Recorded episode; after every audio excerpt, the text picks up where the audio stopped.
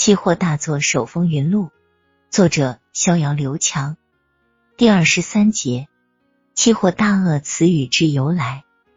估计郑州商品交易所自己也没预想到，这次强平事件会对市场影响如此之大。不管是多方还是空方，似乎一下子都站在了同一战线上，集体大骂交易所随便修改交易规则。逍遥在这次事件上。也被上了一课，那就是永远不要跟政府作对。经过这次事件，逍遥对文大户彻底膜拜了。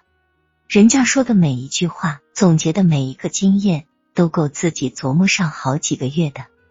遇高人不能失之交臂，但自己又碍于面子和工作关系，不方便拜文大户为师。思来想去，逍遥决定派小龙女出场。晚上。北京崇文门马克西姆西餐厅，逍遥请文大户和小龙女吃饭。金碧辉煌的装修，文质彬彬的法式服务，美味可口的法式大餐，再加上小龙女那一身性感的红裙、迷人的笑容，逍遥觉得这个架势，任何一个男人也抵挡不住。对付老男人，美人计最好使。果不其然，几杯酒下肚。再加上小龙女几句大哥老实的叫着，平日里文质彬彬的文大户，此时也已经飘飘欲仙了。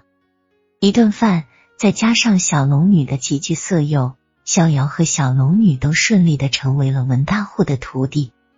做事和做期货一样，选对方法很重要，一物降一物，卤水点豆腐。有了文大户这位老师，逍遥觉得心里踏实多了。只要一有空。他就会跑到文大户的办公室问这问那，而文大户也很喜欢这位虚心好学的小伙子，有问必答，毫无保留。逍遥最近最为关注的仍然是绿豆，虽然恨他，但他巨大的成交量和持仓量对任何一个期货做手都有着巨大的吸引力。毕竟在期货里赚钱才是硬道理。逍遥注意到文大户最近也一直在关注绿豆，但并没有操作，只是静静的观察着。老师，我看您最近一直在关注绿豆，是不是有什么机会啊？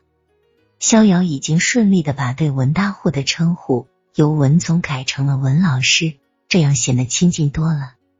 是啊，小肖，你没注意到吗？虽然绿豆被交易所强行平仓了。但新开的合约马上就有大量资金介入，而且多头看似来头不小，市场已经在两千五百元左右稳住了。有句话叫做“该跌不跌则涨”，如果多头能站稳两千五百元一线，那机会可就来了。那我们现在能进场做多吗？逍遥顺嘴就问了出来。忘了我跟你说过的话了吗？鱼头不要吃，再等等看。等多空力量对比明朗化以后再做也不迟。你知道草原生物链中最厉害的角色是什么动物吗？文大户突然问了这样一个莫名其妙的问题。嗯，我想是狮子或者老虎吧。逍遥答道。错，草原生物链中最厉害的角色是鳄鱼。鳄鱼，对，鳄鱼。鳄鱼和恐龙都是两亿年前同时代的动物，但后来恐龙很早就灭绝了，但鳄鱼却活了下来。你知道为什么吗？我生物课学的不是很好，逍遥暗自想着。文大户似乎讲上了瘾，也没等逍遥回答，就自己继续说上了。因为鳄鱼有足够的耐心、信心和狠心。所谓耐心。就是指鳄鱼从来不随便游来游去去寻找猎物，这样多半是白白耗费体力。鳄鱼总是耐心的潜伏在水塘里，它在猎物必须要喝水的地方，静静的耐心等待猎物自己找上门来。所谓信心，就是指鳄鱼不管几天没有遇到猎物，即使它已经饥肠辘辘，但它还会继续有信心的待在原地等待猎物，直到猎物出现。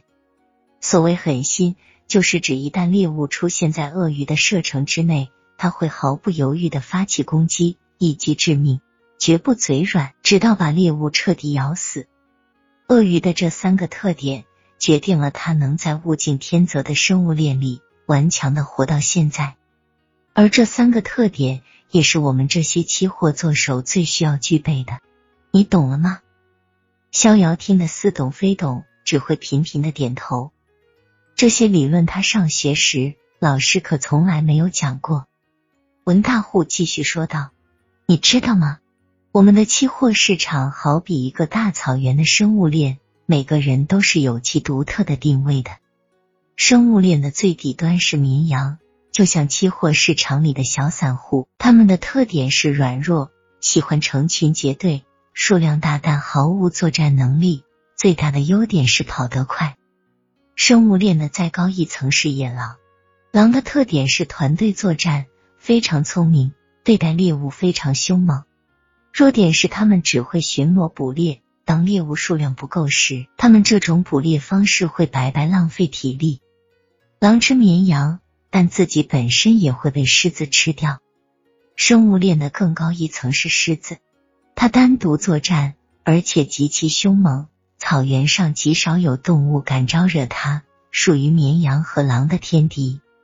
但狮子同样也有缺点，就是它体态庞大，自己本身也在不断消耗大量的能量。所以一旦草原上猎物稀少，狮子往往最早被饿死。而生物链的最高层就是鳄鱼，它的捕猎方式看似被动，但效果却是最好。它潜伏在所有猎物都需要去饮水的战略要地，在消耗本身能量最少的前提下捕捉猎物，这就是鳄鱼的高明之处。我说了这么多，你明白我要说的意思了吗？文大户笑眯眯的看着逍遥，嗯，我明白了。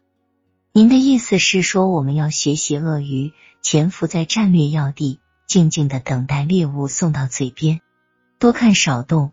等到看好机会时一击致命，对吗？对的，你很聪明。另外，你好好想一想，为什么我们期货行业内的顶级高手都被称为期货大鳄呢？这里面是很有讲究的。听君一席话，胜读十年书。逍遥顿时觉得自己四年的大学基本是白念了。